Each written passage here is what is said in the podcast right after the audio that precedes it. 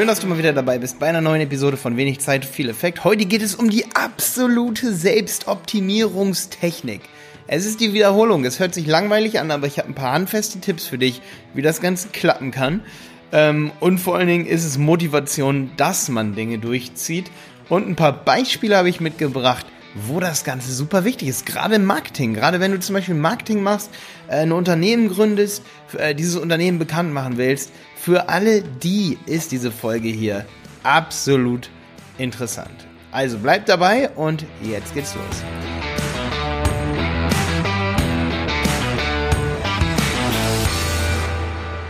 Ja, Wiederholung ist die Mutter allen Erfolgs. Ich habe es neulich auch mal in anderen Podcasts, ich habe schon in mehreren Podcasts gehört, ähm, aber natürlich muss dann auch eine Podcast-Episode von mir hier geben.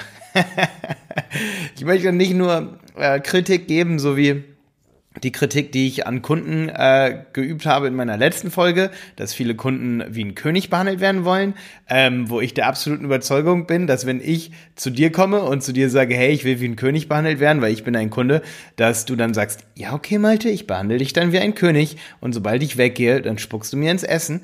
Ähm, also da geht es natürlich auch um Selbstoptimierung in meiner letzten Folge, aber heute geht es nicht mehr so doll um Kritik, keine Bange. Heute geht es viel, viel, viel mehr darum, ähm, wie man selber eigentlich optimieren kann, ähm, wie man lebt, wie man arbeitet, wie man mehr schaffen kann.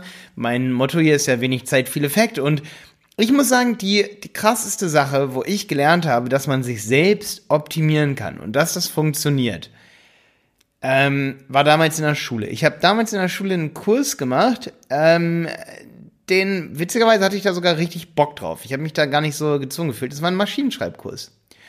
Und ähm, dieser Maschinenschreibkurs, äh, weiß ich, dass damals gab es sowas wie, also äh, das war schwierig, Maschinenschreiben, also so Schreibmaschinen lernen, ja, dass man so auf eine Tastatur mit zehn Fingern schreibt, ne, zehn Finger schreiben. Und ich weiß, das war am Anfang ein bisschen schwierig, ähm, für, für viele, die in diesem Kurs drin waren, das wirklich zu adaptieren. Aber ich habe es geschafft, weil in dem Moment, weiß ich, hatte ich die Chance, dass ich zu Hause einen Computer schon hatte. Das war Step One. Das müsste, da war ich elf Jahre, nee, da war ich schon älter. Also, da war ich schon 14, 15, als ich diesen Kurs hatte. Ja, ja. 14, 15 muss ich gewesen sein. Ähm, ich glaube sogar, es war exakt 14. Und du kannst jetzt mal ausrechnen, ich bin 1989 geboren, mit 14 äh, das war also so äh, 2003, ne? Äh, dass man da einen Computer hatte, war noch gar nicht so üblich. Ähm, aber ich hatte schon einen Computer zu Hause und ich hatte vor allen Dingen, das war gerade so die Zeit, wo ICQ so krass im Kommen war, hier so 2000 bis 2003. In, in der Zeit. Und dann ging es mit dem Computer sowieso knallhart äh, ab, sag ich mal. Aber da war noch ISDN ganz groß. Es kam gerade DSL, ne? So 2000 bis 2003. Und ähm, ich weiß, dass wir ganz früh auch DSL hatten. Okay, Schluss darüber geredet. Äh, Sch Schluss mit dem Thema. Ich habe auf jeden Fall die Chance gehabt, auf einem Computer, auf einer Tastatur mit ICQ, über ICQ mit anderen zu chatten, aus meiner Klasse und so. Und ich habe mich dazu gezwungen, eben in meinem Hobby das zu lernen, was mir jetzt 20 Jahre später ähm, oder 15 Jahre später mega den, ja, viel, viel, viel, viel, viel Zeit spart. Und ich hatte damals halt in der Schule, und deswegen ist Schule halt manchmal auch so wichtig, weil man etwas regelmäßig tut. Ich hatte einmal die Woche einen Kurs. Und ich kann dir echt nur raten, wenn du zehn Finger schreiben willst, und mir zum Beispiel spart es mindestens fünf bis, 20, fünf bis zehn Stunden die Woche, würde ich sagen, weil ich schreibe E-Mails, äh, das dauert einfach mal ein paar Sekunden, dann ist das Ding geschrieben und ich habe alles gesagt. Ähm, und das geht natürlich vielen nicht so. Und ich glaube auch viele von meinen Kooperationen zum Beispiel, die ich so habe, die sehen manchmal diese E-Mails und sagen, Alter, da hat mir Malte alles Step by Step aufstrukturiert und die denken, Malte hat sich dafür bestimmt eine Stunde hingesetzt. Es hat aber fünf Minuten gedauert und das ist natürlich ein extremer Vorteil und das ging nur durch Wiederholung. Also, mein erster Tipp, wenn du dich optimieren willst, fang nicht sofort mit Speedreading an, was ich übrigens auch nicht kann, äh, sondern nimm irgendwas, das noch viel, viel, viel einfacher ist, das ist zum Beispiel zehn Finger schreiben.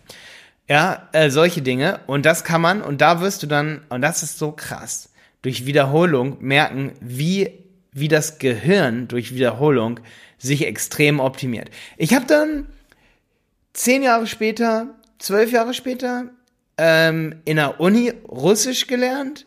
Zwei Jahre oder so, oder anderthalb. Und das Ding ist, ähm, dass ich in meiner ersten Woche Russisch das kyrillische Alphabet dahingelegt bekommen habe. Und ich habe eine Stunde gebraucht, damit ich blind auf der Tastatur ähm, alle diese kyrillischen Buchstaben finden konnte mit meinen Fingern und Dinge abschreiben konnte. Ich konnte noch kein Wort Russisch, aber ich konnte alles abschreiben. Mit der Tastatur, ohne dass die Buchstaben auf der Tastatur drauf waren. Ich konnte einfach, du kannst ja auf Mac voll easy einfach die Tastaturbelegung einstellen. Unter Systemeinstellungen Tastatur, zack, sagst du, jetzt soll das Kyrillisch sein und schon schreibt man ab. Und da habe ich gemerkt, wie das menschliche Gehirn auf Wiederholung getrimmt ist. Weil ich zehn Jahre lang immer wieder Maschinenschreiben wiederholt habe und mit den Fingern denken konnte, konnte ich jetzt innerhalb von einer Stunde, vielleicht waren es auch anderthalb oder zwei, aber es war so, dass es mich nicht genervt hat, das zu lernen. Ich habe es innerhalb von einer Session gelernt und konnte direkt, und das konnte ich dann für, einem, für ein halbes Jahr lang. Jetzt könnte ich eventuell noch ein paar Buchstaben auf der Tastatur, weil ich es nicht wiederholt habe, ist dieses Gelernte wieder weggegangen. Ja, ähm, also jetzt ist es wieder fünf, fünf Jahre her, dass ich das gemacht habe mit dem Russischen oder, oder vielleicht sogar schon sechs Jahre her. Ähm, ja, müsste so fünf Jahre her sein. Und jetzt ist natürlich das Gelernte weg. Ja, weil jetzt habe ich schon lange kein Russisch mehr in der Uni gehabt. Ähm, wahrscheinlich war ich 24 und es ist, glaube ich, so sechs Jahre her. Ja, genau. Und jetzt habe ich sechs Jahre lang kein Russisch mehr gehabt. Und ähm, ja, das war in meinem letzten Uni-Jahr. Und ähm, ja, jetzt, jetzt kann ich das nicht mehr. Und da siehst du aber, ich glaube, wenn ich das zweimal nur wiederholt hätte, in der Zeit zwischen damals und jetzt, wenn ich es zweimal wiederholt hätte, dann würde ich es wahrscheinlich immer noch können. Deswegen lese ich von jeder Wodkaflasche immer alle kyrillischen Buchstaben ab und lese es meiner Freundin vor, damit ich das lerne und wiederhole. Okay, aber jetzt Jetzt ist natürlich das Wichtige, wie kann man überhaupt es schaffen, Dinge zu wiederholen? In erster Linie muss man Dinge natürlich so machen, dass sie einem Spaß machen. Und in zweiter Linie ist mein Tipp für dich, bezahl dafür.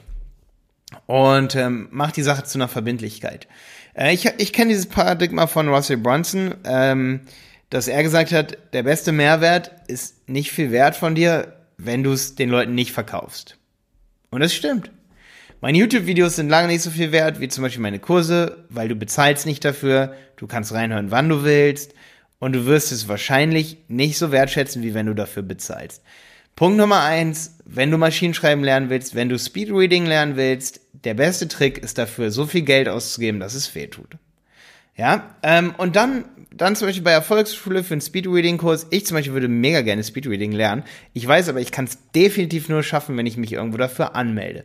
Wenn ich also ein Ziel ernst meine, muss ich ein Commitment dafür ablegen, dafür bezahlen, muss mit jemandem wahrscheinlich zusammen dorthin gehen, der mich dann fragt, Malte, kommst du diese Woche auch? Ich brauche also eine soziale Verbindlichkeit und eine monetäre Verbindlichkeit, um diese Sache zu wiederholen. Ansonsten, wenn ich mir ein Post-it gegen meinen Spiegel mache, wo ich mir tagtäglich die Zähne putze, gegen mein Mikrofon, mit dem ich tagtäglich Dinge aufnehme, gegen meinen Computer oder einen Termin in meinen Kalender reintue, dann werde ich das ab morgen spätestens völlig ignorieren, weil ich mir denke, ja, ich weiß, da ist dieser Termin im Kalender, aber es tut mir ja überhaupt nicht weh, wenn ich es nicht mache. Und ja, da ist ein Post-it gegen meinen Monitor, der sich aber anfängt abzulösen und eh schon seit einem halben Jahr da ist. Und weil es gestern nicht wehgetan hat, dass ich es nicht getan hat, wird es heute auch nicht wehtun. Bedeutet, wenn du dich optimierst und einer Gefahr nicht davonläufst, wo, wenn ich mir jetzt zum Beispiel ein Ticket äh, an meinen Computer klebe ähm, oder so ein Post-it und sage, Achtung, Malte, Vorsicht, wenn du morgen den und den Termin verpasst, dann ähm, ist, ist es zu spät, dass irgendwas Gutes passiert. Also zum Beispiel, wenn ich einen wichtigen Arzttermin habe oder so. Habe ich zum Glück nicht. Aber wenn ich einen wichtigen Termin habe, den möchte ich nicht verpassen. Da werde ich sicherlich hingehen, wenn ich diesen Termin habe. Ich werde dran denken, weil mich mein Schmerz dran erinnert, weil irgendwas mich dran erinnert. Ähm, oder ein anderer Termin, wenn du jetzt zum Beispiel eine Förderung für ein Projekt bekommen sollst, du wirst diesen Termin nicht vergessen, weil es wird dir weh, wehtun, wenn du den Termin verpasst, wenn du dich lange darauf freust. Aber jetzt geht's da um regelmäßige Termine in diesem Moment. Wenn du dir da ein Post-it machst, wo es absolut nicht wehtut, wenn du ihn vorgestern verpasst hast und es gestern auch nicht wehgetan hat, wird es morgen auch nicht wehtun, richtig? Bedeutet, du brauchst eine ganz andere Strategie, als dich überall daran zu erinnern. Du wirst es nicht machen, weil du dich überall daran erinnerst. Du brauchst Verbindlichkeiten. Du musst dafür bezahlen. Oder du musst es mit jemandem zusammen machen. Oder du musst eine Routine entwickeln, aber die funktioniert eben nur durch eine gewisse Ernsthaftigkeit. Und diese Ernsthaftigkeit, die, die kommt meistens nicht, weil man sich sagt, ich stehe jetzt einfach mal immer wieder um 7 Uhr morgens auf und stelle mir dann Wecker. Dadurch kommt keine Ernsthaftigkeit. Ernsthaftigkeit kommt durch Verbindlichkeit und Verbindlichkeit kommt eben durch eher soziale Aspekte, dass du dich irgendwie dafür auch belohnst. Belohnen könnte auch cool sein, ist auch wieder wie eine monetäre Sache, dass du dich dafür belohnst. Wenn du dich nicht dafür belohnst, wirst du es nicht tun, weil du wirst dich ja nicht irgendwie dafür belohnen. Auch ähm, kommt Ernsthaftigkeit natürlich durch eine Erfahrung, weil man gemerkt hat, dass das eine funktioniert, wird man dann sicherlich sehen oder glauben, dass das andere funktioniert. Ich weiß, dass zehn Finger schreiben funktioniert und es hat mir mega gezeigt, dass was mit dem Gehirn funktioniert, dass man mit den oder vielleicht auch mit den Fingern, dass man mit Körperteilen so richtig denken kann, weil ich könnte dir im nächsten Moment nicht sagen, wo welcher kyrillische Buchstabe auf der Tastatur ist, aber mein Finger kann. Bedeutet, man sieht, dass es eine Ebene gibt. Es gibt diesen einen geilen Film. Wie heißt dieser geile Film nochmal? Wo die immer in so, da gehen die immer in so dritte Welten rein und so oder in so andere Universen, ne? Kennst du diesen, wo, wo der Typ, diesen Film, wo dieser Typ am Anfang den Autounfall hat, weil er mit dem Handy über die Straße läuft oder nee, irgendwas anderes passiert und dann geht er nach Bhuta oder so oder irgendwo nach Asien. Äh, kannst du mal kommentieren, wenn du weißt, wie dieser Film heißt. Auf jeden Fall äh, ist seine Hand funktioniert dann nicht mehr oder er war, war vorher Musiker oder irgendwie sowas oder irgendwas anderes hat er gemacht ähm, mit seiner Hand, wo die halt voll wichtig für ist, was nur er richtig, richtig gut konnte und dann und dann wurde ihm halt gezeigt, dass er mit seiner Geisteskraft alles machen kann. Und ich kann dir sagen, dass wenn du zum Beispiel zehn Finger schreiben, wenn du das durch hast, dann wirst du auf jeden Fall wissen, dass sich Speedreading auch lernen lässt, dass es auch funktionieren wird. Und da ist es eben auch oft, dass es die Zweifel ist, die viele Leute von sowas abhält. Dass jemand sagt, wie soll man denn Speedreading lernen können? Ja, das ist das Erste, was der, der normale Mensch denkt, aber wieso sollte es nicht zu lernen sein? ich meine, man sieht ja bei Leuten, dass sie zehn Finger schreiben können, sieht man das immer so schön, aber bei Speedreading erkennt man es halt einfach nicht so oft, dass Leute das können. Und, und ja, du kannst ganze Wörter mit einem Blick auffassen und lesen. Und ja, du kannst auch ganze Sätze mit einem Blick auffassen und lesen. Ja, und äh, die Wiederholung aber, damit du das lernen kannst, wie das funktioniert, entsteht nur durch Verbindlichkeit und Wiederholung. Und diese Wiederholung braucht Verbindlichkeit.